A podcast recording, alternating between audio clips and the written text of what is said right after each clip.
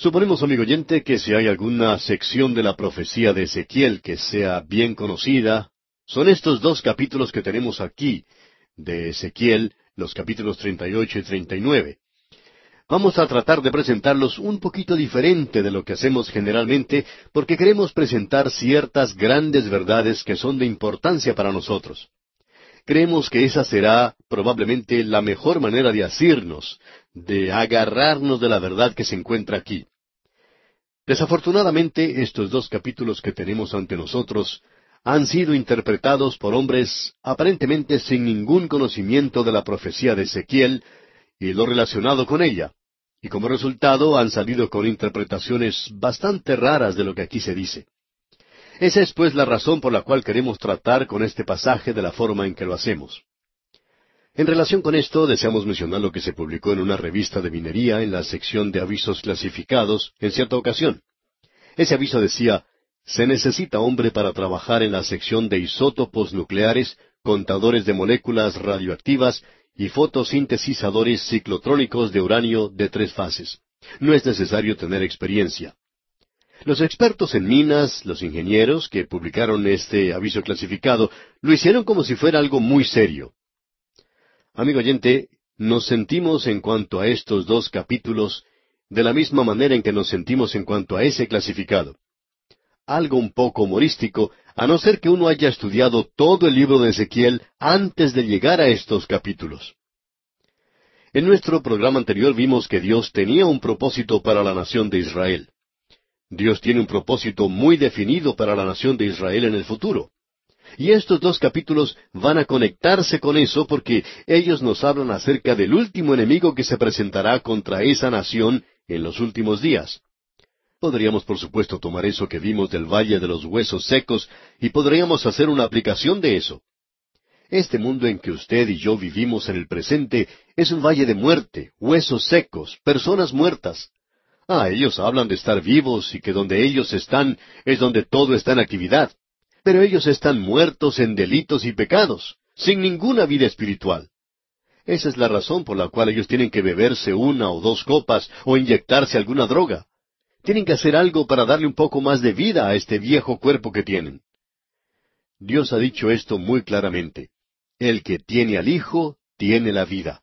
Y el que no tiene al Hijo, no tiene la vida. Es decir, está muerto.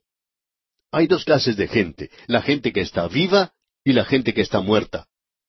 También él dice allá en el Evangelio según San Juan capítulo tres versículo treinta y seis, El que cree en el Hijo tiene vida eterna, pero el que desobedece al Hijo no verá la vida, sino que la ira de Dios está sobre él. Es decir, que esa persona está muerta. Amigo oyente, Dios le está diciendo esto a usted si no es un creyente. Huesos secos, oíd palabra de Jehová. Usted puede vivir. Tiene esa aplicación pero debemos estar seguros de que estamos hablando acerca de la nación de Israel. Creemos que el enemigo que se menciona en los capítulos 38 y 39 de Ezequiel es Rusia.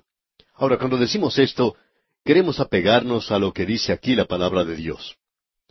El autor de estos estudios bíblicos, el doctor J. Vernon McGee, contaba que cuando él entró al ministerio, no creía que se refería a Rusia.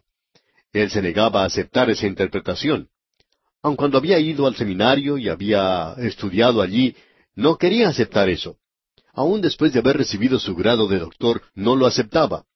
Él llegó a la conclusión de que sería mejor estudiar este asunto por sí mismo, y así entonces llegó a su propia interpretación.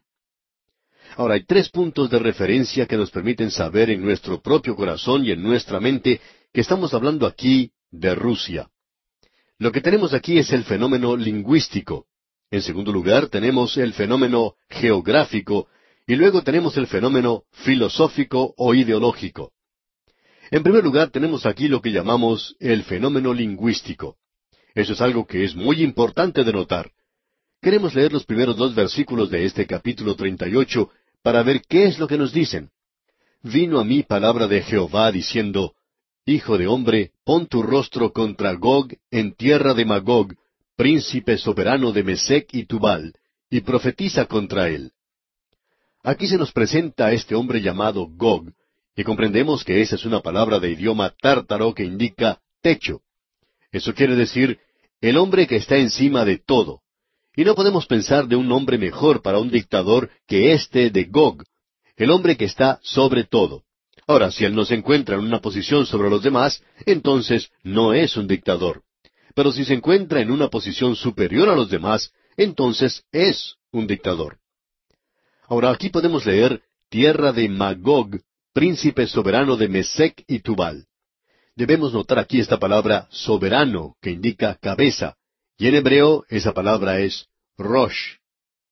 Fue Dean Stanley, cuyo libro sobre la historia de la Iglesia Oriental se publicó hace muchísimo tiempo. En ese libro él tenía una nota de Gesenio, y este era un erudito hebreo que decía que la palabra Rosh, como lo tenemos en el idioma hebreo en este pasaje ante nosotros, tendría que decir Rusia. Luego Dean Stanley agrega lo siguiente, y eso es algo importante de notar. Esta es la única referencia que se hace a una nación moderna, y esa nación moderna es Rusia.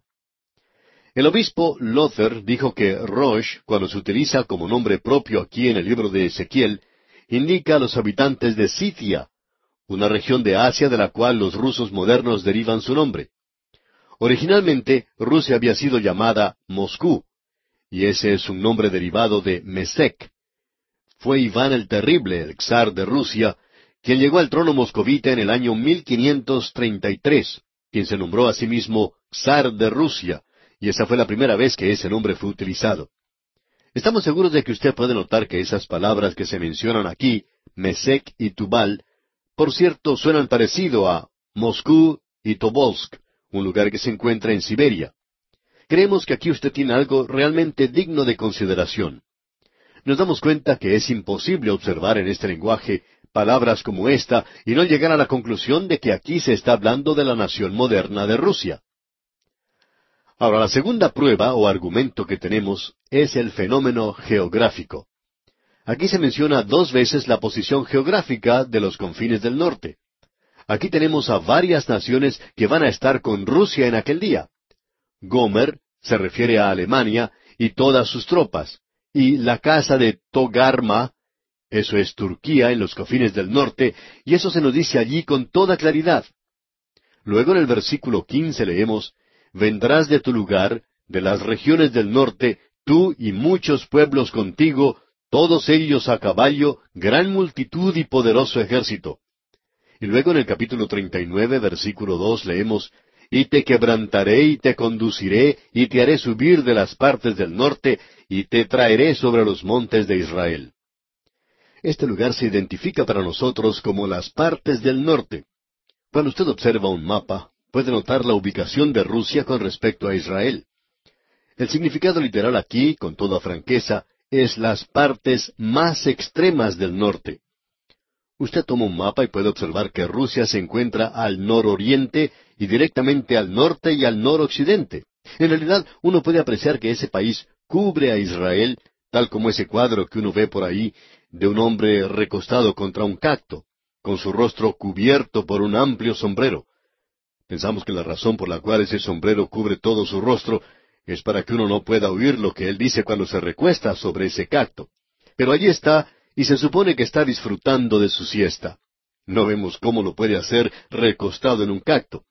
Pero ese sombrero lo cubre a él de la misma manera en que Rusia cubre a la nación de Israel. Y eso es del norte. El norte en la Biblia no indica el norte de su ciudad o de la mía. En la Biblia, norte es al norte de la tierra de Israel. Sur es al sur de la tierra de Israel. El oriente se encuentra al oriente de Israel y el occidente al occidente de Israel. Es decir, que Israel es el centro geográfico en cuanto a la palabra de Dios se refiere. Llegamos ahora a las razones o fenómenos filosóficos que creemos. Pensamos aquí que tenemos una de las grandes pruebas, y esto es algo notable. En el versículo tres del capítulo treinta y ocho de Ezequiel leemos, Y di, Así ha dicho Jehová el Señor. He aquí yo estoy contra ti, oh Gog, príncipe soberano de Mesec y Tubal. Son palabras extrañas las que vemos aquí. Dios ya ha dicho varias veces esto en el libro de Ezequiel. Lo ha dicho contra Babilonia, lo dijo contra Egipto, lo dijo contra esas naciones que estaban contra su pueblo y que en realidad estaban contra Dios. Y aquí tenemos a una nación que se presenta en los últimos días y que está contra Dios. Sabemos que está contra Dios y Dios dice, yo estoy contra ti. Lo que aquí se dice es diferente a lo dicho a otra nación. Dios dijo esto en cuanto a varias naciones que ya estaban en existencia a causa de la gran enemistad y el rechazo de Dios. Pero esta nación ni siquiera había llegado a existir cuando Ezequiel vio esto. Pero Dios dice que está contra esa nación. Ahora eso es algo extraño. Y vamos a decirle, amigo oyente, por qué pensamos que es extraño. ¿Ha notado alguna vez que usted y yo estamos viendo algo que ninguna generación en el pasado ha visto? Es decir, que sea una nación cuya filosofía básica es contra Dios. La economía política de la nación descansa en esta premisa, de que no hay Dios. O sea, es atea. No hay ninguna otra nación en el pasado que se haya presentado de tal manera, con una posición tan declarada, con la cual dijera que no había Dios. Ahora alguien quizá nos puede preguntar, ¿y qué nos dice entonces acerca de las naciones paganas del pasado? Ninguna de esas naciones, amigo oyente, eran ateas. Todas eran politeístas desde el comienzo. Cuando los hombres se apartaban, no se hacían ateos. Y la razón por la cual no se hacían ateos, creemos que es fácil de comprender, ya que se encontraban demasiado cerca a la revelación. Después de todo, en los días de Noé uno no tenía ateos. Eso no era el problema con esa gente. El problema con ellos es que se habían apartado al pecado y adoraban a muchos dioses. El hombre se apartó en ese punto, se apartó al politeísmo. Esa es la razón por la cual Dios juzgó a las naciones. Él dijo de Memphis, todos los ídolos van a desaparecer, y han desaparecido. Tal vez no hubo ninguna otra nación o pueblo que se hubiera entregado tanto a la idolatría, con excepción de los de Babilonia. Pero eso era lo que caracterizaba al mundo antiguo. Pero aquí tenemos a una nación cuya filosofía básica es que está contra Dios. Al principio no había ateos. Dios nunca dio un mandamiento contra el ateísmo al principio. Uno no puede encontrar eso. Por ejemplo, los dos primeros mandamientos que él dio fueron contra el politeísmo. No tendrás dioses ajenos delante de mí. Ese fue el primer mandamiento. El segundo decía, no te harás imagen, ni ninguna semejanza de lo que esté arriba en el cielo, ni abajo en la tierra, ni en las aguas debajo de la tierra. Así es que aquí tenemos mandamientos contra el politeísmo, pero no hay ninguno contra el ateísmo.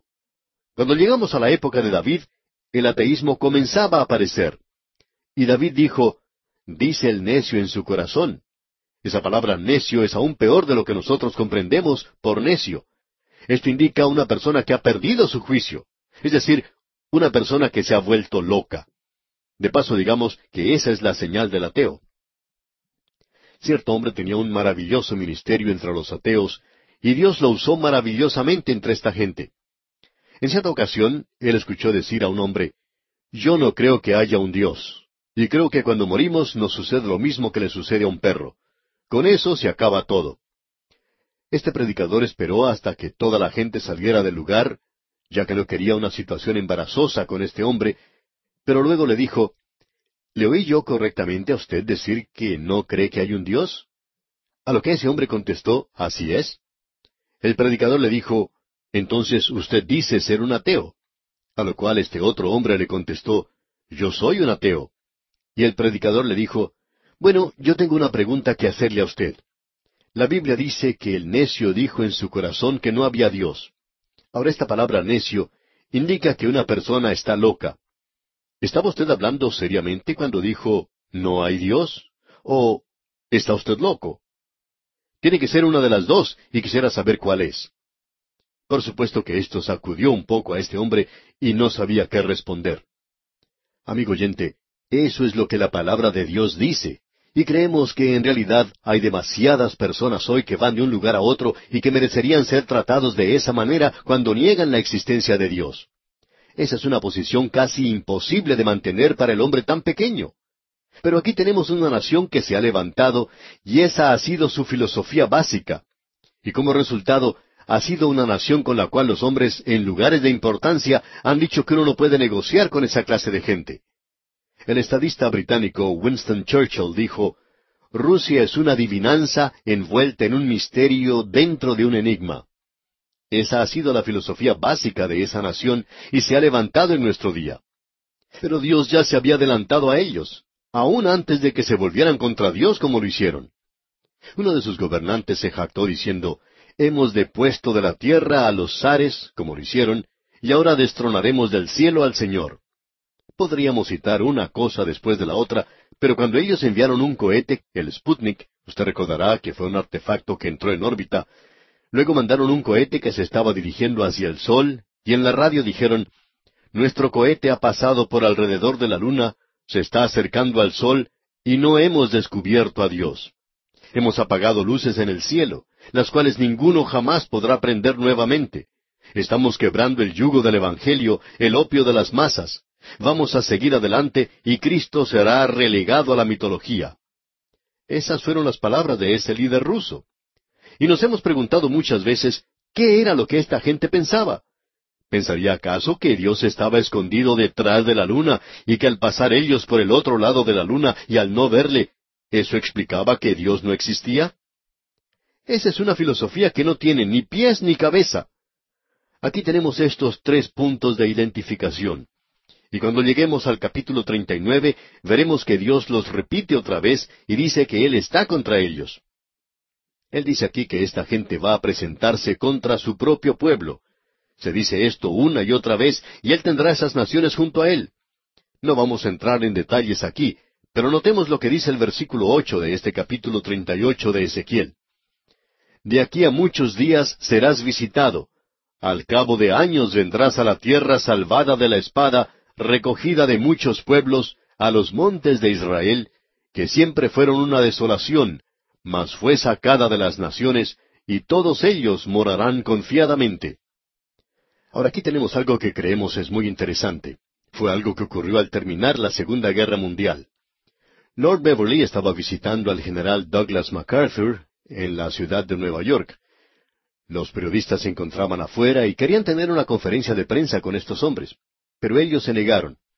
Los periodistas esperaron a que uno de ellos bajara, y luego vino Lord Beverly, y él contestó algunas preguntas.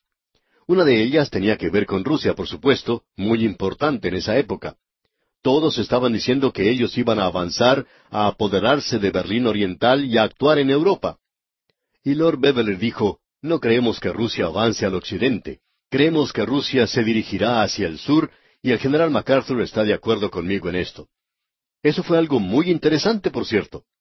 Durante ese tiempo, y esto se ha repetido muchísimas veces desde entonces, el único lugar donde existe una verdadera crisis es en el Medio Oriente. Y amigo oyente, después que los hombres se hayan olvidado todo en cuanto a estas guerras en Vietnam y todo lo demás, van a recordar las cosas de la nación de Israel han estado ocupando los titulares de los periódicos por muchos siglos.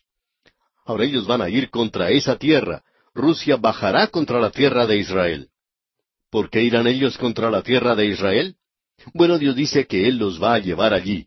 Y el versículo cuatro de este capítulo treinta y ocho de Ezequiel dice, Y te quebrantaré, y pondré garfios en tus quijadas, y te sacaré a ti y a todo tu ejército, caballos y jinetes, de todo en todo equipados, gran multitud con paveses y escudos, teniendo todos ellos espadas. Dios dice, yo voy a poner garfios en tus quijadas y te voy a llevar a esa tierra, quieras o no quieras hacerlo. En nuestro próximo programa, Dios mediante, vamos a observar otros tres garfios que podemos apreciar hoy, y creemos que habrá más de estos al avanzar aquí en nuestro estudio.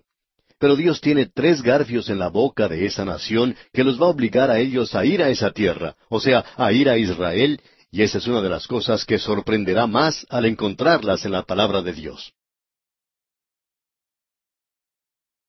Regresamos hoy, amigo oyente, a los capítulos 38 y 39 de este libro de Ezequiel que estamos estudiando.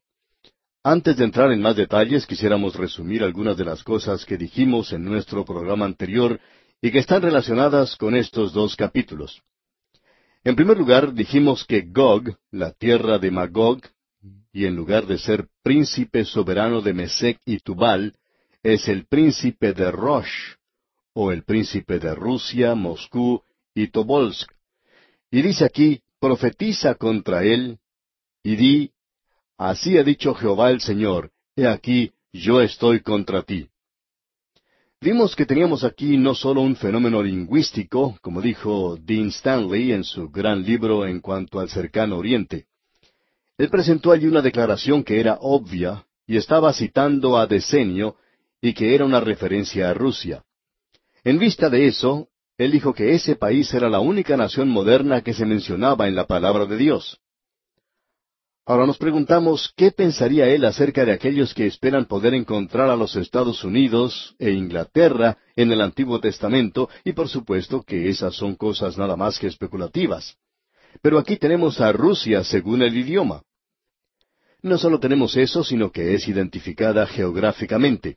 Aquí dice, vendrás de tu lugar, de las regiones del norte. Esa ubicación se nos presenta tres veces en estos dos capítulos. En cada caso se menciona al norte y se hace referencia a las partes extremas del norte, y Rusia está ubicada en ese lugar. Cuando uno comienza a dirigirse hacia el norte partiendo de Israel, uno termina en Rusia. Y si sigue su camino y continúa a través de Rusia, lo único que uno va a encontrar allí es témpanos de hielo y nieve y frío. Bien, si eso no fuera suficiente, además de los fenómenos lingüísticos y geográficos, tenemos el fenómeno filosófico. Y es que Dios presenta aquí esto en términos inequívocos, y Él lo repite. He aquí, yo estoy contra ti. Y Él dice que va a destruir a esa nación. Estas son declaraciones tremendas, y lo interesante es que esta nación, en la época cuando Ezequiel vio esta profecía, ni siquiera había llegado a existir. Podemos fácilmente comprender cómo él podía decir que iba a salir contra Babilonia, y él dijo eso y así fue. Pero Babilonia era una nación que se encontraba en la idolatría, y Babilonia había tomado a su pueblo, o sea, al pueblo de Dios, en cautividad. Dios utilizó a esa nación para eso. Como le dijo al profeta Habacuc, yo los juzgaré. Podemos comprender eso, pero aquí tenemos a una nación que ni siquiera existía entonces, y antes de que llegara a existir, Dios dice, yo haré que ellos dejen de existir. Esto es algo, por cierto, notable. Y aquí tenemos la explicación y creemos que es algo obvio, que esta es una nación atea que ha estado contra Dios desde el mismo comienzo. Y esa es su filosofía básica del presente. Y honradamente hablando, no pensamos que ellos hayan cambiado ni siquiera un poquito. Plutarco, el griego, dijo en su día, uno puede encontrar una ciudad que no tiene un rey. Uno puede encontrar una ciudad que no tiene grandes edificios y muchas cosas pero uno nunca puede encontrar una ciudad sin religión. Bueno, en el día de hoy nosotros vemos que está sucediendo algo que nunca se había visto antes, y Dios dice que Él va a juzgar a esa nación. Luego Dios hizo una declaración. Él dijo, yo los llevaré a esa tierra de Israel. Él está hablando con toda claridad a cuál tierra se está refiriendo.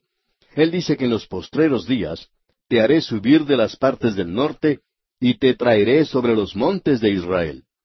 Así es que no hay forma de interpretar mal lo que se está diciendo aquí, a no ser que digamos que los nombres de los lugares geográficos aquí mencionados no significan nada, o que quieren decir lo que nosotros creemos que dicen. Creemos que aquí cuando se dice Israel, quiere decir Israel. Y podemos estar seguros de una cosa, el norte es norte, y el norte es el norte de Israel. Y esto identifica, según creemos, como Rusia, y creemos que podemos decir eso. Ahora Dios dice, y pondré garfios en tus quijadas, y te sacaré a ti y a todo tu ejército. Esto había sido interpretado que Dios iba a poner garfios en sus quijadas para que cuando ellos llegaran a la tierra, la tierra de Israel, Él pudiera sacarlos de ese lugar, que Él pudiera llevarlos fuera de ese lugar. Pero eso no es lo que quiere decir porque Aquí se nos dice con toda claridad que Él va a juzgarlos en esa misma tierra y que ellos no van a salir de allí. Él no va a utilizar un garfio para sacarlos de ese lugar. Ahora en el versículo once del capítulo treinta y nueve leemos En aquel tiempo yo daré a Gog lugar para sepultura allí en Israel, el valle de los que pasan al oriente del mar, y obstruirá el paso a los transeúntes, pues allí enterrarán a Gog y a toda su multitud, y lo llamarán el valle de Amón Gog. Ahora, si Él los va a sepultar en Israel, entonces vemos de manera clara y segura que Él no los va a sacar de ese lugar.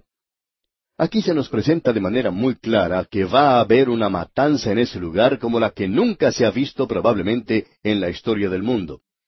Esto es algo que nos hace regresar y preguntar, ¿qué quiere decir con esto de que Él va a poner garfios en sus quijadas y que los va a sacar. Bueno, lo que dice allí es algo que cae debido a su peso. Yo los estoy llevando a la tierra de Israel. Y Dios dice, pondré garfios en tus quijadas y te sacaré a ti y a todo tu ejército. Ahora esta es la tierra donde Israel estará en esa ocasión. Por muchos años esa tierra no había sido ocupada por ellos.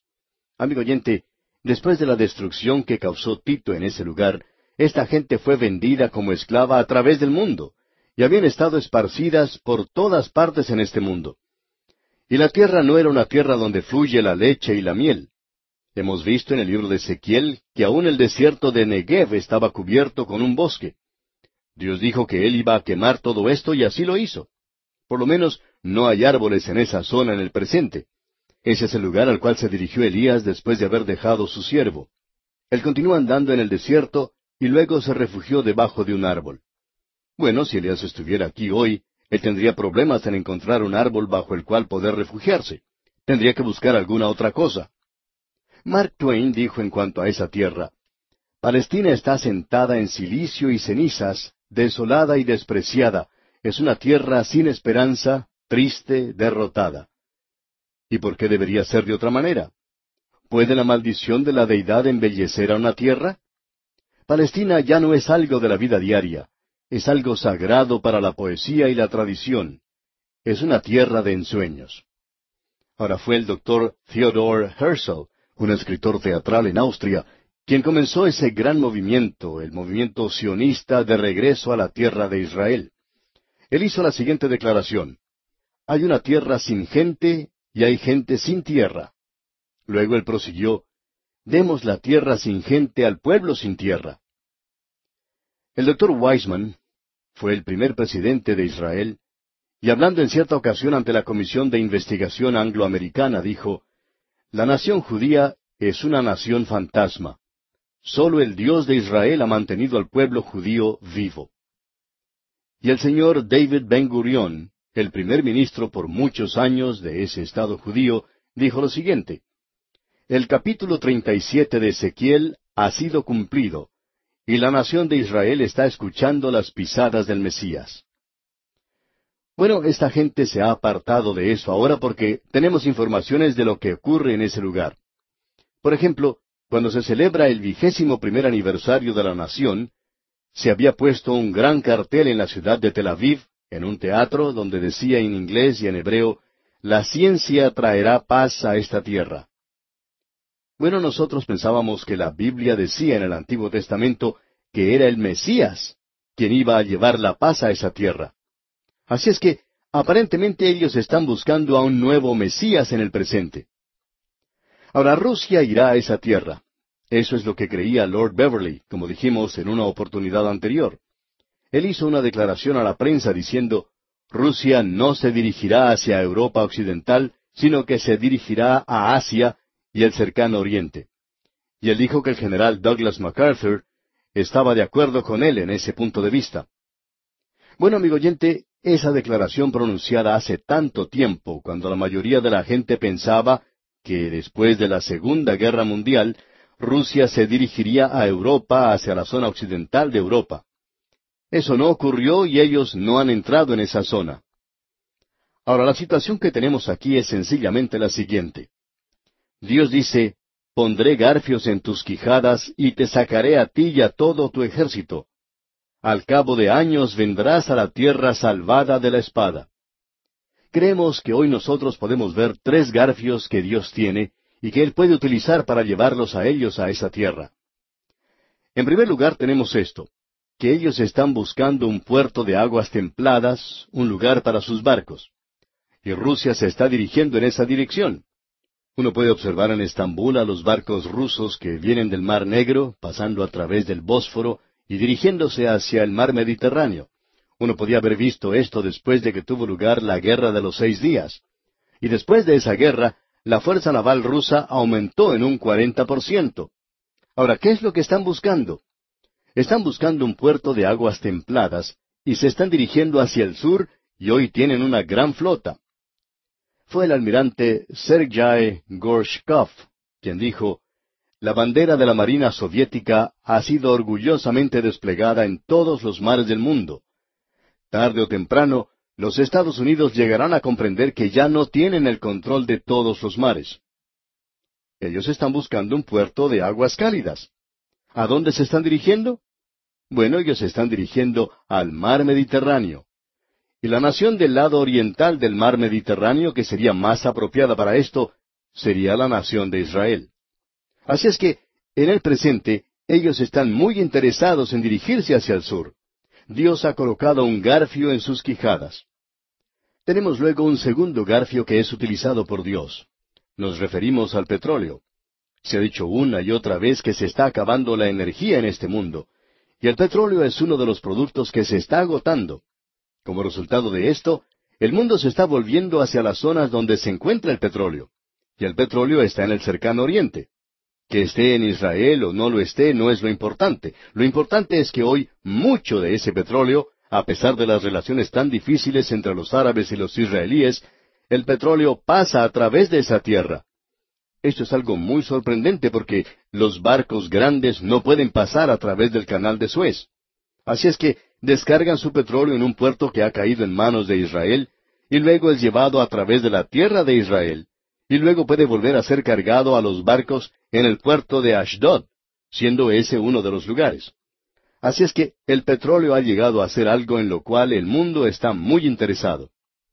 Las reservas de petróleo pueden ser algo como lo que mencionaremos a continuación, aun cuando esto puede cambiar con nuevos descubrimientos de reservas de petróleo. Cierto investigador que tiene información en cuanto a la industria petrolera dijo que el total de las reservas de petróleo en el mundo en el presente se estima en unos trescientos mil millones de barriles y que se está utilizando seis mil cuatrocientos millones de barriles por año y que las reservas de petróleo de Rusia son de once mil doscientos millones de barriles y que los Estados Unidos tiene treinta y cinco mil millones de barriles en reservas de petróleo.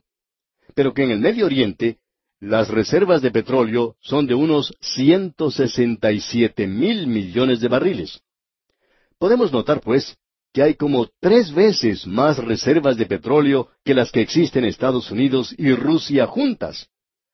Aparentemente, eso es un garfio bastante bueno que Dios ha colocado en las quijadas de cualquier nación moderna, porque para éstas es necesario tener hoy el petróleo y allí es donde está en el presente. Ahora, el tercer garfio que quisiéramos mencionar es el Mar Muerto. Es el lecho del Mar Muerto donde se encuentra una cantidad inmensa de productos químicos que saturan el agua de ese lugar. Y hacia ese lugar se están dirigiendo las miradas de los hombres en el presente. Se estima que el mar muerto contiene dos mil millones de toneladas de cloruro de potasio, lo cual es potasa, y eso hace mucha falta en el presente para enriquecer el terreno que ha sido agotado en muchas partes del mundo. Eso es solo una de las cosas que se puede encontrar allí en el mar muerto. También hay veintidós mil millones de toneladas de cloruro de magnesio. Existe asimismo allí doce mil millones de toneladas de cloruro de sodio seis mil millones de toneladas de calcio y toneladas de cloruro de calcio. Y hay muchas otras cosas como cobalto, manganeso, celcio, así como también bastante oro en ese lugar. Amigo oyente, se están realizando esfuerzos hoy para conseguir y sacar todo esto de ese lugar. Ahora, si usted hubiera existido, digamos, unos cuantos millones de años atrás, y si usted hubiera podido observar al Señor formando esta tierra, y él estaba preparando este lugar aquí, el mar muerto, usted probablemente le hubiera preguntado, ¿por qué estás haciendo esto, encerrando ese mar? ¿Va a quedar allí un lugar muy salado? Y él hubiera contestado, es que estoy preparando una carnada. Entonces usted hubiera preguntado, ¿preparando una carnada? ¿Para qué? Y él hubiera contestado, dentro de unos cuantos millones de años, llegará una nación en el norte y yo los voy a traer en esta dirección, así es que estoy preparando el anzuelo con su carnada aún un poquito antes de tiempo. Y eso es lo que Dios había estado haciendo, amigo oyente. Él ha estado preparando ese anzuelo. Ellos se están dirigiendo en esa dirección y la pregunta es, ¿cuándo harán eso? Bueno, aquí es donde hay muchos que no están de acuerdo. Hay algunos que piensan que será al final de esta edad, es decir, en la cual estamos en el presente, antes de que salga de aquí la iglesia. Hay otros que opinan que ellos bajarán al comienzo de la gran tribulación. Otros dicen que al final de la gran tribulación. Y hay quienes creen que vendrán al comienzo del milenio. No vamos a entrar en estos diferentes puntos de vista. Lo único que deseamos decir hoy es que nuestro punto de vista en particular es que ellos vendrán en los postreros días. Esos postreros días, como hemos visto en otros profetas, y llega a ser ahora un término técnico, se refiere específicamente al período de la gran tribulación. No deseamos entrar en detalles en cuanto a esto, pero cuando llegue al poder el anticristo, llegará al poder basándose en una promesa, una plataforma de paz. Va a prometer la paz, la prosperidad y todo lo que el mundo quiere hoy, y como resultado de esto, habrá una paz falsa. En el medio de ese período de tribulación de siete años, habrá una paz al comienzo, Luego Rusia bajará del norte, y amigo oyente, nosotros pensamos que aquí es cuando ocurren las cosas. ¿Cuál será el resultado? En el capítulo 39 de este libro de Ezequiel, versículo 2, leemos, Y te quebrantaré, y te conduciré y te haré subir de las partes del norte, y te traeré sobre los montes de Israel. Creemos que tenemos aquí una referencia a seis plagas que vendrán. ¿Cuáles son esas plagas? Bueno, en el versículo 22 del capítulo 38, Dios dice, Y yo litigaré contra él con pestilencia y con sangre, y haré llover sobre él, sobre sus tropas y sobre los muchos pueblos que están con él, impetuosa lluvia, y piedras de granizo, fuego y azufre. Note usted, y yo litigaré contra él.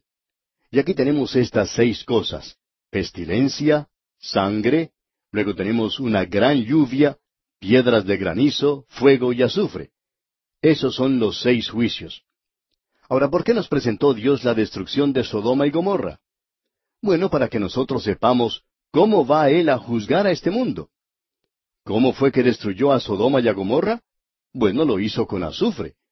Se nos dice que llovió sobre la ciudad granizo y fuego y azufre, y así es exactamente como Dios destruirá este ejército que vendrá desde el norte contra su pueblo para destruirlo. Usted debe recordar que Rusia siempre ha sido una nación antisemita desde el mismo principio. Y suponemos que fuera de la tierra de Israel y de los Estados Unidos, la mayor cantidad de judíos se encuentra precisamente en Rusia. Bueno, ellos bajarán. Dios dice que así sucederá y así será como Él llegará a destruirlos. Ahora esto tiene un mensaje para mí aquí, y queremos decirlo rápidamente, pero es necesario hacerlo. Cuando Dios estaba listo para destruir a Sodoma y Gomorra, Abraham pensaba que Dios estaba haciendo algo injusto. Y él le dijo, si hubiera allí unos cincuenta, cuarenta, treinta, veinte, si hubiera allí diez personas justas, ¿por qué no bajó a una? Porque él pensaba que Lot no era un hijo de Dios, aunque sí lo era. Y usted sabe lo que Dios le dijo a Lot. Tú tienes que salir de la ciudad, porque no puedo destruir la ciudad mientras tú estás allí. No creemos que Dios permitirá, pues, que llegue la tribulación hasta cuando Él saque a su iglesia de este mundo, y ese es el cuadro que tenemos. Y aquí se nos da esa información. Este es un pasaje de la Escritura sobresaliente, diríamos, y amigo oyente, hay mucha gente hoy que no lee este libro de Ezequiel. Hemos llegado, amigo oyente, a la última división principal en la profecía de Ezequiel. Tenemos algo aquí que confiamos usted haya descubierto, ya que es importante, y lo hemos visto en los libros de Isaías y Jeremías, y ahora también en el libro de Ezequiel. Y es que estos libros no son escritos en una forma así descuidada, no son presentados de una manera confusa, sino que existe un plan y un propósito definido en cada uno de estos libros. Y hemos visto esto ahora en el libro de Ezequiel. En primer lugar, vimos a Ezequiel entre los cautivos, en los canales que salían del río Éufrates en la tierra de Babilonia. Los profetas mentirosos, usted recordará, habían animado a la gente a creer, ya que Jerusalén no había sido destruida cuando Nabucodonosor subió contra ella dos veces, pues que eso nunca iba a ocurrir, que Dios no permitiría eso. Así es como ellos estaban interpretando la profecía, y estaban completamente equivocados. Ezequiel una y otra vez profetizaba que Dios iba a permitir a Nabucodonosor que destruyera la ciudad. Era una ciudad llena de sangre, una ciudad impía, una ciudad pecaminosa, y aunque era la ciudad de Dios, iba a ser destruida. Y así sucedió. Ahora, en el momento en que la ciudad fue destruida, aún antes de recibir información de este hecho, Ezequiel ya no tiene nada más que decir en cuanto a este tema. Inmediatamente él comienza a tener otra cosa para la gente, o sea, animarles para cuando recibieran las malas noticias. No hubo nunca un profeta tan iluminado, digamos, como Ezequiel. Él mira hacia el futuro, hacia el reino venidero, cuando la gloria de Dios aparecerá nuevamente sobre esta tierra. Ahora, en los capítulos 38 y 39, Vimos otro enemigo cuando ellos regresen a esa tierra y creemos que habrá una paz falsa. Ellos regresarán allá bajo el anticristo y el anticristo les hará creer que la paz ahora ha llegado a la tierra y que todos los problemas de la tierra ya se han arreglado y que ahora están entrando en el milenio. Pero esto no es cierto porque en medio del período de la gran tribulación, es decir, en ese período de siete años, del norte baja un enemigo. Y Ezequiel habla de este enemigo en los capítulos 38 y 39 que hemos estado considerando últimamente. Pero esta gente se ha vuelto hacia el anticristo. Hay una gran cantidad de ellos testificando por Dios. Hay ciento cuarenta y cuatro mil, y ya que ellos están morando en paz, Dios va a tratar con este enemigo porque aparentemente no hay ninguna otra forma de tratar con ellos, ya que el anticristo ha engañado a la gente. Luego comienza la guerra, y entonces comienza ese período de gran tribulación con toda su furia loca. En realidad, este es el momento cuando la tierra se convierte en un holocausto. Los juicios, uno después del otro, vienen sobre esta tierra y habrá también guerras constantemente durante ese breve período. Y el Señor Jesucristo dijo, y si aquellos días no fuesen acortados, nadie sería salvo. Amigo oyente, permítanos decirlo de una manera muy directa y muy breve. Todo el infierno se desatará sobre la tierra durante ese período. Es un período aterrador verdaderamente. Es por eso que no podemos comprender que haya gente que diga que los redimidos de Dios, la Iglesia, pasará a través de este período, cuando todo indica claramente que no pasará a través de todo esto, y que aquellos que están testificando sobre la tierra son esos ciento cuarenta y cuatro mil de Israel. Y este libro de Ezequiel nos dice claramente que él está hablando solamente de las naciones del mundo y de la nación de Israel. Dios, habiendo juzgado a este enemigo que ha bajado a esa tierra, y él los trajo allí, ahora él los juzga. Y luego vemos que por el resto de ese período el anticristo llega a ser el gobernante mundial. Luego el Señor Jesucristo viene a esta tierra a establecer su reino sobre ella, y ese cuadro lo podemos ver en el capítulo 19 del libro de Apocalipsis, y después en el siguiente capítulo, el capítulo 20, comienza el reino de mil años. Ahora, en el capítulo 40 del libro de Ezequiel, vemos que comienzan esos mil años, y aquí tenemos algo que creemos es de suma importancia. Ezequiel nos da una descripción del templo milenario. Eso lo vemos en los capítulos 40 al 42, y luego en los capítulos 43 al 46 él habla de la adoración en el templo. Y finalmente en los capítulos 47 y 48, Ezequiel nos presenta la visión en cuanto a la tierra de Israel. Pero antes de entrar en eso, quisiéramos finalizar con esta sección de juicios del libro de Ezequiel. Queremos compartir lo siguiente. Hasta ahora hemos examinado de una manera bastante cuidadosa tres de los cuatro profetas principales, Isaías, Jeremías y Ezequiel y hemos presentado ciertos grandes principios que Daniel, el cuarto profeta, confirmará. Estos grandes principios tienen una aplicación infinita para las naciones en el mundo y para los creyentes. Y cuando decimos creyentes, deberíamos usar el término de cristianos, pero se asume que eso quiere decir los miembros de la Iglesia, y estamos hablando aquí en cuanto a aquellos que han confiado ya en el Señor Jesucristo, quienes creen verdaderamente que esta es la palabra de Dios. Lo que tenemos aquí, pues, es a Dios actuando con Israel como si fuera un microcosmo del mundo en el cual vivimos. Así es que cuando usted observa que Dios actúa con Israel, esa es la interpretación.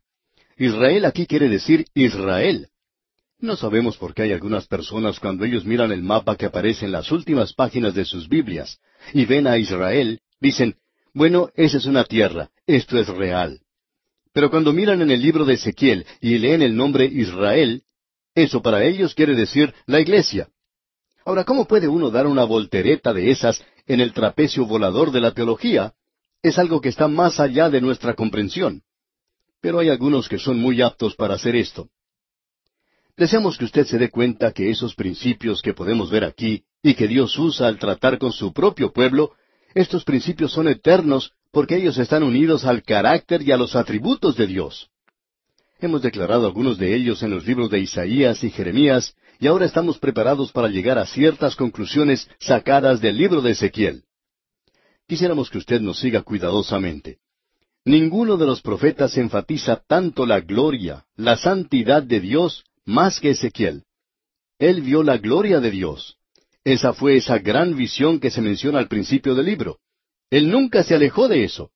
Y es necesario que reconozcamos eso y que tampoco nos apartemos. Su énfasis, por tanto, es en cuanto al juicio, como ya hemos dicho.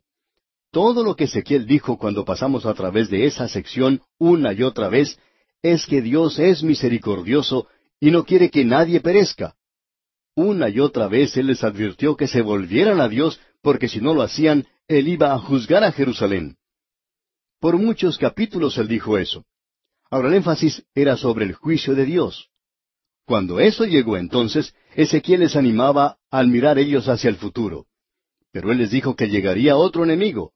Y el Señor Jesucristo cuando estuvo aquí lloró sobre Jerusalén, usted recordará, porque él sabía que Tito iba a llegar dentro de unos cuantos años y destruiría la ciudad de la misma manera en que lo había hecho Nabucodonosor y como se hará en el futuro, y eso aún está por venir. Lo que es importante aquí es que había cosas que estaban mal en Jerusalén, y que si esa ciudad iba a disfrutar de las bendiciones de Dios, esas cosas deberían ser corregidas. Los mentirosos deberían dejar de mentir, los ladrones deberían dejar de robar, los que andaban sin ley deberían obedecer la ley, y que los justos deberían prevalecer en la ciudad. Solamente entonces podrían ellos tener la bendición de Dios, cuando Dios fuera reconocido y respetado en la tierra. Bueno, eso es cierto, y la justicia debe prevalecer antes de que una persona o una nación pueda experimentar el amor, la misericordia y la bondad de Dios. Y lo interesante de todo esto es que Jerusalén estaba equivocada. La gente allí estaba pensando mal, estaba actuando mal, se encontraban en pecado. Y Dios tenía razón cuando juzgó y castigó a esa gente. Dios nunca bendice aquello que está malo y equivocado.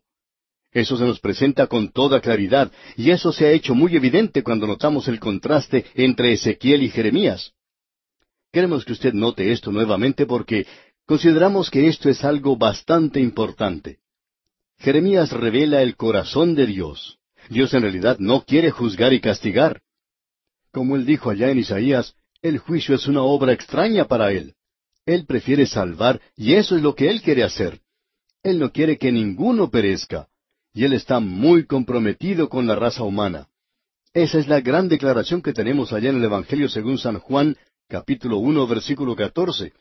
Y aquel verbo fue hecho carne y habitó entre nosotros. Eso nos revela que Él tenía un cuidado por nosotros y que Él nos ama. Cuando Jerusalén fue destruida, eso quebrantó su corazón, y Jeremías lloró sobre la ciudad, y no nos sorprende entonces que la gente haya pensado que Jesús era Jeremías, porque él también lloró sobre la ciudad de Jerusalén. Ahora en Ezequiel tenemos algo completamente diferente. Cuando Jerusalén fue destruida, en ese mismo instante murió la esposa de Ezequiel, y Dios le prohibió a él que se lamentara o que sintiera tristeza por ella. Ezequiel tenía que seguir portándose como si nada hubiera ocurrido. Dios estaba llorando sobre Jerusalén, pero Dios no lamentaba o llevaba luto por ello. Dios no se estaba arrepintiendo por lo que había hecho. Lo que tenemos aquí es que Dios con sus ojos llenos de lágrimas castigó a Jerusalén y destruyó a esa ciudad, y él estaba realizando aquello que estaba de acuerdo con su carácter, aquello que era justo, porque Dios hace lo que es justo, amigo oyente. El apóstol Pablo hace la pregunta, ¿hay alguna injusticia en Dios? Por supuesto que no la hay. Dios hace lo que es justo. De modo que su gloria se manifiesta en juicio, su gracia se manifiesta en la redención, y si Él no hubiera provisto esa redención para nosotros, entonces no habría ninguna clase de salvación para el hombre. En los capítulos 38 y 39 de este libro de Ezequiel, se nos habla de un reino del norte y que llegará a ser Rusia, y eso es lo que sucede en el día de hoy. Cuando Rusia sea destruida en el futuro, surge la siguiente pregunta. ¿Por qué destruirá Dios a Rusia? Bueno, miremos lo que aquí se nos dice y descubramos por qué. Vamos a leer dos versículos aquí en Ezequiel capítulo 38. Por ejemplo, el versículo 16 dice, Y subirás contra mi pueblo Israel como nublado para cubrir la tierra. Será al cabo de los días, y te traeré sobre mi tierra, para que las naciones me conozcan, cuando sea santificado en ti, oh Gog, delante de sus ojos. Bien, ¿qué es lo que va a hacer Dios? Dios los va a destruir. ¿Y me quiere usted decir que Dios va a hacer eso? Por cierto que lo hará, amigo oyente. Solo los liberales tienen problemas con el Señor Jesucristo maldiciendo a una higuera y destruyendo a unos cuantos cerdos. Bueno, leamos ahora otros versículos. En el capítulo 39 tenemos los versículos seis y siete.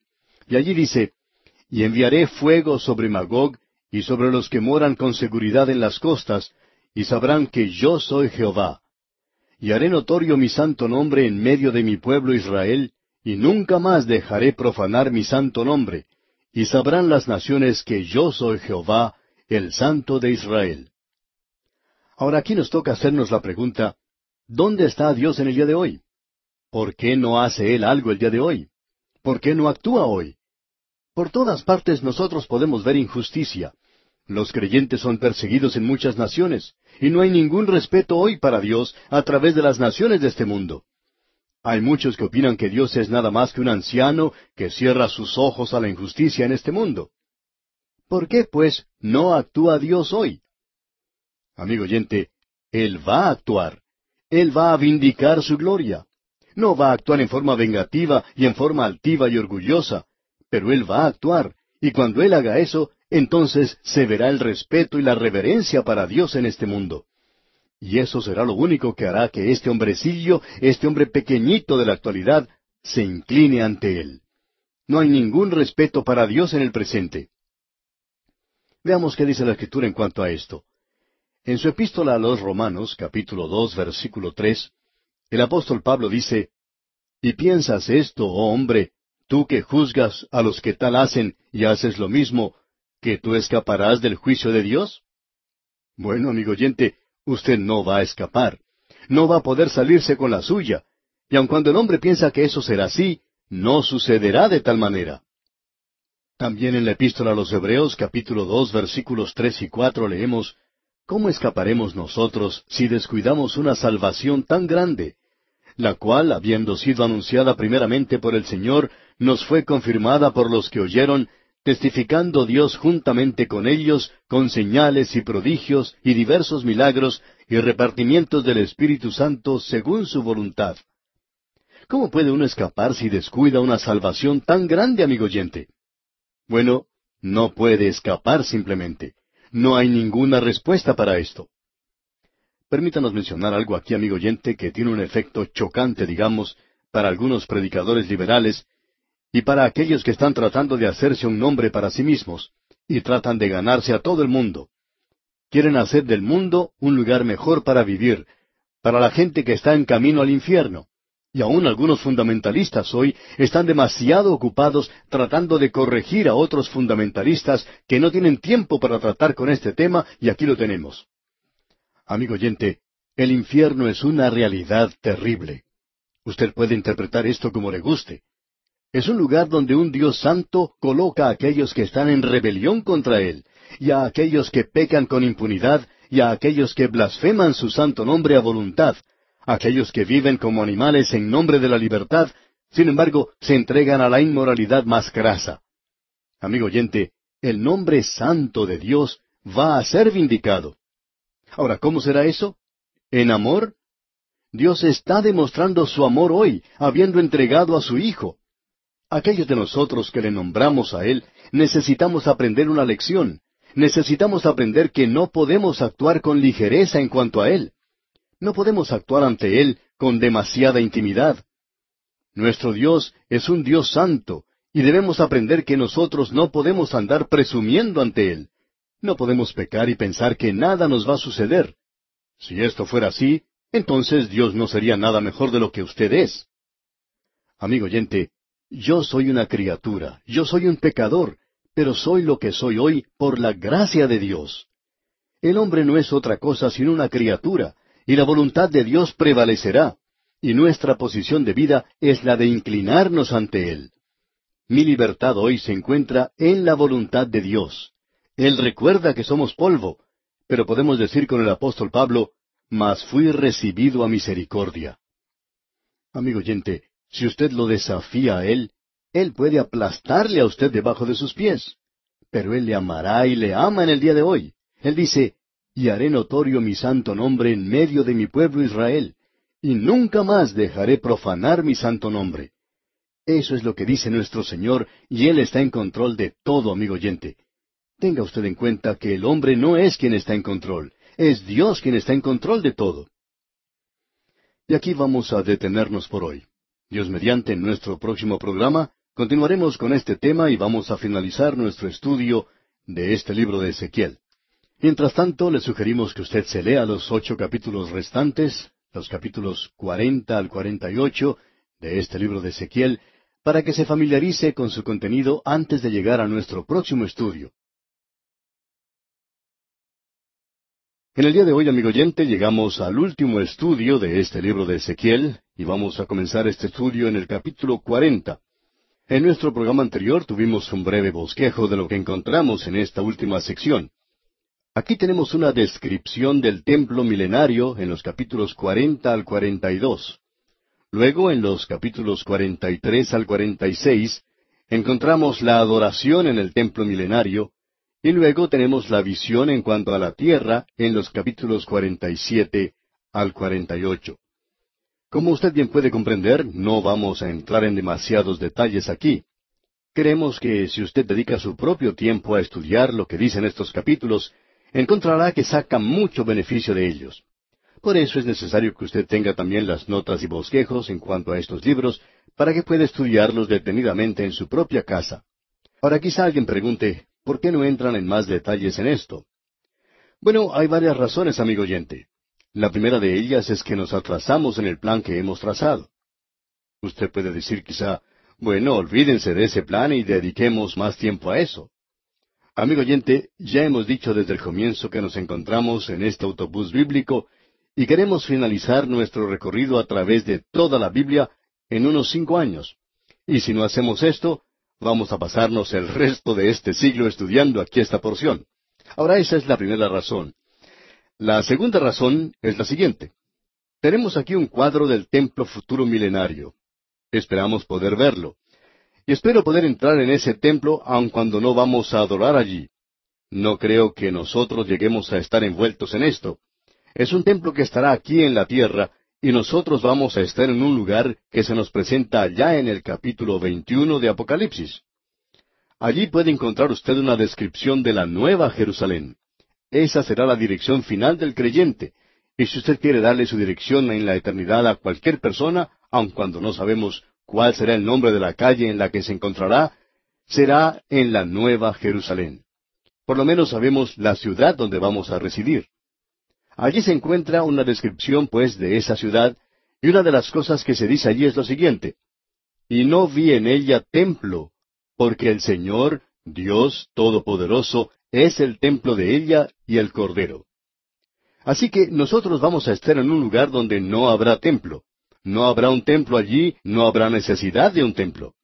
La tierra tendrá uno por lo menos durante el tiempo del milenio. De modo que aquí tenemos un cuadro del templo milenario. Pero nosotros los creyentes vamos a estar allí donde no habrá un templo. Y eso me gusta un poco más a mí porque a mí no me agradan mucho los ritos. No creemos que eso añada mucho a la adoración. A veces pensamos que esos ejercicios preliminares en las iglesias demoran demasiado tiempo. Y ya que no nos gustan todas estas cosas, creemos que vamos a disfrutarlo mucho cuando estemos allá en el cielo, donde el Dios Todopoderoso y el Cordero serán el templo nosotros estaremos allí. No podemos ni siquiera imaginarnos lo maravilloso que va a ser esto. Ahora, en vista de todo esto, no nos podemos entusiasmar demasiado en cuanto al templo milenario. pero quizá deberíamos hacerlo. Bien, vamos entonces a comenzar leyendo en el capítulo cuarenta. Nosotros hemos podido ver el progreso y el desarrollo de este libro de Ezequiel. Después de que se domina al enemigo, vamos a ver que ellos van a entrar al milenio y que habrá un templo en esta tierra. De paso, digamos que aún estamos hablando en cuanto a esta tierra. Esto indica que Israel y las naciones gentiles serán salvadas. La iglesia se encontrará allá arriba con él en la nueva Jerusalén. El primer versículo, pues, del capítulo cuarenta nos dice, En el año veinticinco de nuestro cautiverio, al principio del año, a los diez días del mes, a los catorce años después que la ciudad fue conquistada, en aquel mismo día vino sobre mí la mano de Jehová y me llevó allá. Ahora la ciudad de Jerusalén había sido destruida. El templo había sido quemado.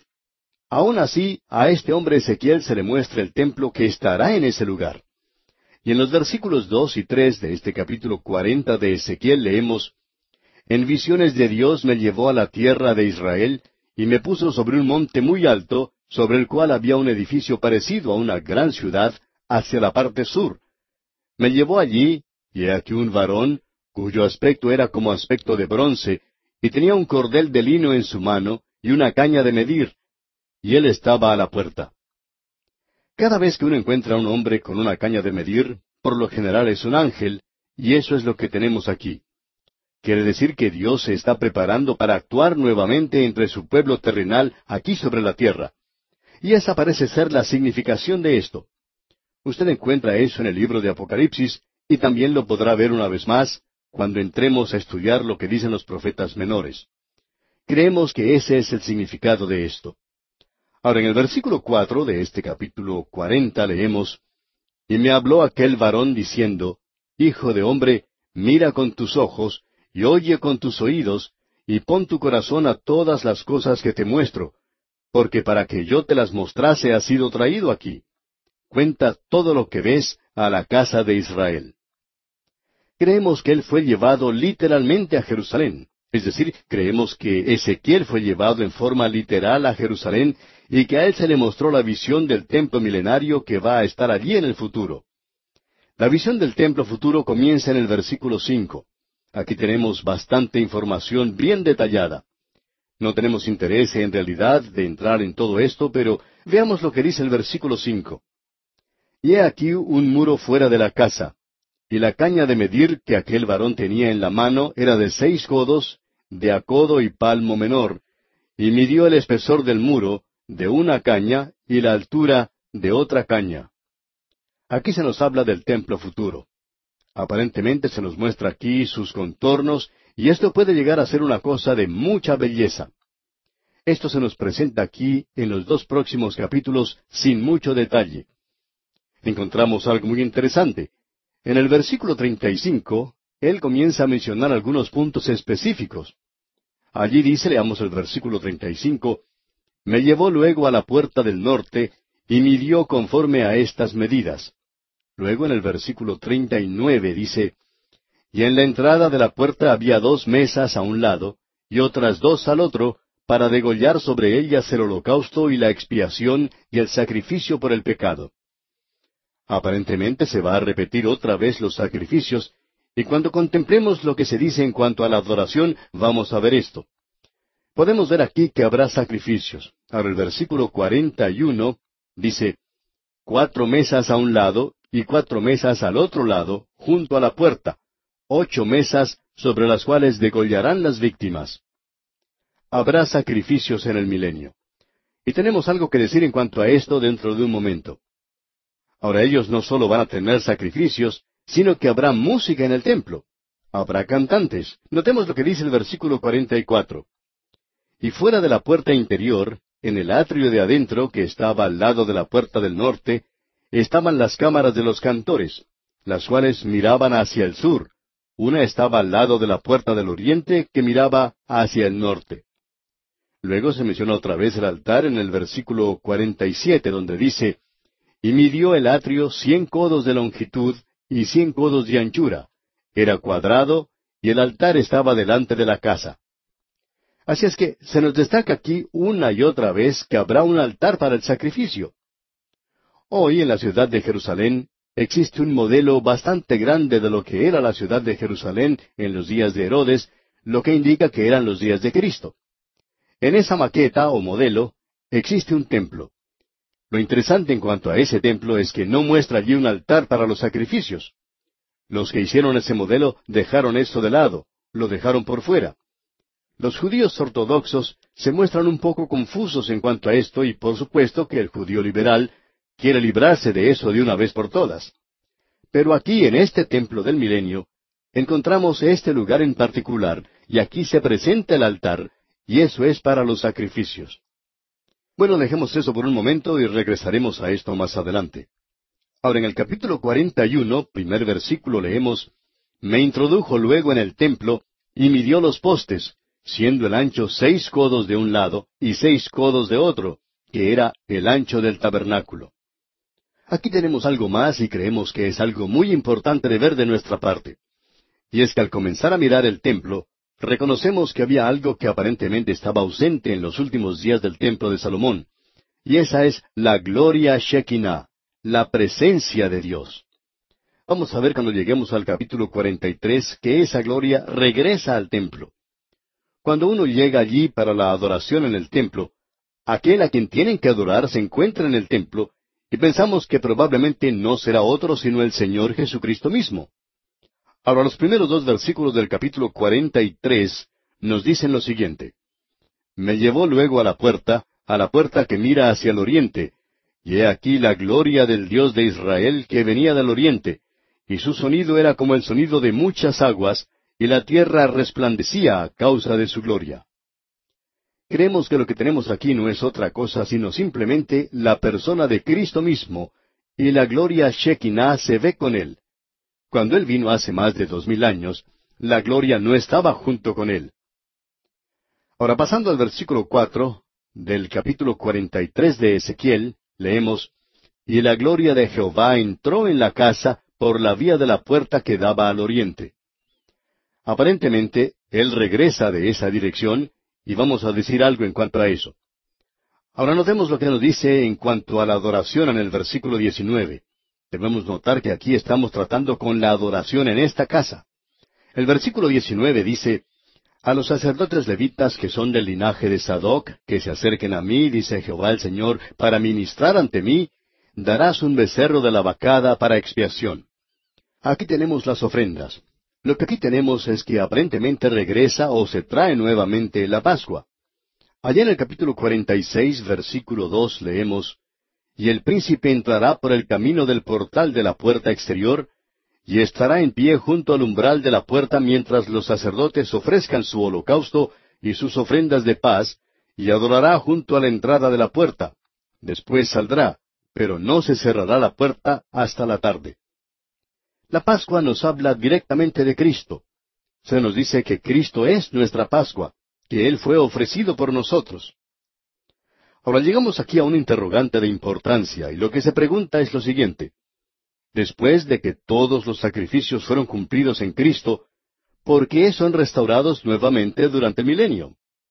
Esta es una pregunta bastante buena. Y el autor de estos estudios bíblicos, el doctor J. Vernon McGee, contaba que él fue a un seminario que tomaba una posición amilenaria, es decir, que los que allí enseñaban no creían que habría un milenio y esta gente espiritualizaba esta sección. Y una de las lecciones que los alumnos de aquel seminario tenían que aprender era veintisiete objeciones al punto de vista premilenario. Y los alumnos tenían que aprender esto para poder pasar el curso. El doctor Magui contaba que junto con otro estudiante se dirigió al profesor de su clase y le dijo, Doctor, Usted tiene dos objeciones válidas contra el premilenarismo, pero las otras veinticinco son simplemente objeciones contra los cultos en los cuales hoy no creemos y también objetamos. Las dos objeciones con las cuales estaban de acuerdo con su profesor eran las siguientes. En primer lugar, que el premilenarista toma la Biblia literalmente, y admitimos que eso crea momentos de problemas, y es necesario a veces utilizar un poquito de lo que llamaríamos sentido común consagrado, y creemos que la Biblia deja en claro si es que se nos está dando un símbolo o si se tiene que tomar literalmente. Pero aunque se tome como un símbolo, es un símbolo de realidad y creemos que eso es algo muy importante. La otra objeción que tenían era la siguiente. ¿Por qué se restaurarán los sacrificios? Debemos admitir que eso presenta una objeción. Personalmente no lo tomamos como tal. Creemos que los sacrificios señalarán retrospectivamente hacia la cruz, hacia la venida de Cristo y su muerte en la cruz durante el milenio, de la misma manera en que se celebra la cena del Señor hoy, mirando hacia el sacrificio que Él realizó ya. Ahora alguien quizá diga, ¿por qué este literalismo? Bueno, creemos que la familia humana tiene mucha dificultad en aprender una lección. Eso ocurre conmigo también. Y esa es la razón por la cual creemos que literalmente la sangre de Cristo va a estar en el cielo. Es sencillamente porque existe una razón para eso. Se nos va a revelar ese terrible abismo del cual fuimos sacados nosotros, siendo salvados del pecado y del infierno para el cielo. Eso, amigo oyente, es algo bastante grande y algo que solamente Dios tiene el poder para realizarlo. Y eso nos lo recordará. Y la restauración de los sacrificios va a revelar a esta gente cómo ellos fueron también redimidos. Ahora esa sería nuestra respuesta. Llegamos ahora al capítulo 44 y aquí tenemos algo que es muy relevante. Y quizá con esto podamos tener un poquito más de luz. Leamos el primer versículo de este capítulo 44 de Ezequiel. Me hizo volver hacia la puerta exterior del santuario, la cual mira hacia el oriente, y estaba cerrada. Bueno, la puerta hacia el oriente estaba cerrada. Luego leemos en los versículos dos y tres, Y me dijo Jehová, Esta puerta estará cerrada, no se abrirá, ni entrará por ella hombre, porque Jehová Dios de Israel entró por ella. Estará por tanto cerrada. En cuanto al príncipe, por ser el príncipe, él se sentará allí para comer pan delante de Jehová. Por el vestíbulo de la puerta entrará, y por ese mismo camino saldrá. Lo que aquí vemos ha llevado a una declaración bastante particular que hacen muchos premilenaristas, que la puerta oriental de la ciudad se encuentra allí hoy y está cerrada, no será abierta hasta que llegue el Mesías y que Él va a entrar por esa puerta. Ahora existe varias objeciones en cuanto a esto, y cuando usted lo estudia aquí en el libro de Ezequiel, usted descubre dos cosas. En primer lugar, que el príncipe que viene no es el Señor Jesucristo. Hay muchas personas que piensan que ese príncipe es David. Otros piensan que no es David, pero todos están de acuerdo en que no se refiere al Señor Jesucristo. Ahora alguien quizá diga, ¿cómo saben ustedes eso? Porque Él ofrece un sacrificio y adora a Dios. Bueno, el Señor Jesucristo es Dios, y Él nunca ofreció un sacrificio cuando se encontraba aquí en la tierra anteriormente, y opinamos que Él no va a estar aquí ofreciendo sacrificios en aquel día tampoco. Eso no será necesario. Él aún podrá decir entonces, ¿quién de ustedes me acusa de pecado? Así es que no pensamos que Él sea el príncipe aquí. Tenemos una idea en cuanto a esto. Personalmente creemos que es David. Sabemos que hay muchos que opinan que este es un príncipe del linaje de David que se encontrará allí y que Él es aquel. Y si usted acepta ese punto de vista, usted va a estar en buena compañía y con mucha gente. Pero si usted quiere estar en lo correcto, pues ya sabe con quién tiene que ir, ¿no es verdad? Pero hablando seriamente, quisiéramos agregar que la puerta de la cual se está hablando aquí es obviamente no la puerta de la ciudad, sino que es la puerta del templo. Ahora alguien va a decir, no está allí. Y eso es lo que queremos señalar, amigo oyente. El templo tiene que ser edificado antes que todo esto pueda tomar lugar. Y por tanto, no es esa puerta que hoy está cerrada. Esto no tiene nada que ver con esto. Alguien nos dirá, bueno, ¿no piensa usted que puede entrar por esa puerta? Bueno, probablemente el príncipe que vendrá entrará por esa puerta. No vemos ninguna objeción en cuanto a eso, pero ese muro puede ser derribado y puede ponerse otra puerta. Usted debe recordar que esa no es la pared o el muro que estaba allí cuando el Señor Jesucristo estuvo aquí. Y por cierto, esa no era la pared que estaba allí y que observó Ezequiel porque hace mucho tiempo que ha sido destruida. Ahora llegamos a algo más aquí. Hemos visto ahora la adoración en el templo. Tenemos ahora un cuadro en la tierra.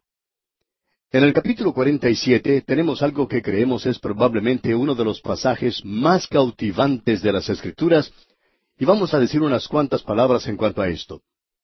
En el primer versículo del capítulo 47 de Ezequiel leemos, Me hizo volver luego a la entrada de la casa, Y he aquí aguas que salían de debajo del umbral de la casa hacia el oriente, porque la fachada de la casa estaba al oriente, y las aguas descendían de debajo hacia el lado derecho de la casa, al sur del altar. Es decir, que provenía del altar del trono. Y allí es donde se originan las bendiciones. Se originan en el altar. Todo lo que nos llega a nosotros a manera de bendición, amigo oyente, viene a través de la muerte de Cristo por usted y por mí en la cruz. Ahora el agua sale y primero se nos dice que solamente llega a los tobillos, y veamos lo que nos dice el versículo dos de este capítulo cuarenta y siete. Y me sacó por el camino de la puerta del norte, y me hizo dar la vuelta por el camino exterior, fuera de la puerta, al camino de la que mira al oriente, y vi que las aguas salían del lado derecho. Y en el final del versículo tres leemos, y me hizo pasar por las aguas hasta los tobillos. Pensamos que cuando se habla de la profundidad hasta los tobillos nada más, nos habla del andar, y la fuente del agua se encuentra en la redención de Cristo. Todo el servicio está anclado allí. Entonces, cuando hablamos del agua hasta los tobillos, deberíamos hablar del andar del creyente. Cuando habla de los lomos, uno se ciña los lomos para servicio. Así es que aquí tenemos el servicio. Es así que el andar del creyente descansa sobre la redención que tenemos en Cristo. Los lomos representan el servicio, pero creemos que la interpretación de esto se aplica para aquel día, porque creemos que habrá una fuente de agua eterna que saldrá del altar en aquel día, que será una bendición para la tierra. Amigo oyente, en ese lugar se necesita mucho el agua hoy. Luego continúa avanzando y encontramos que después tiene profundidad suficiente como para nadar. Esto nos habla de la abundancia del Espíritu. Esto habla del día cuando Dios derramará su Espíritu sobre esta gente. No lo está haciendo en el presente. Él está morando dentro de los creyentes en el presente. Luego en el versículo siete de este capítulo cuarenta y siete se menciona a muchos árboles, y ese es el fruto que habrá en nuestras vidas. Qué cuadro el que tenemos aquí, amigo oyente. Y el libro de Ezequiel finaliza entonces presentando un cuadro de la ciudad, de la ciudad milenaria y de la tierra durante el milenio. Toda la maldición ya ha sido quitada. Qué cuadro, amigo oyente, el que tenemos aquí. Y así pues finaliza nuestro estudio de este libro del profeta Ezequiel. Esperamos que haya sido de gran bendición para usted.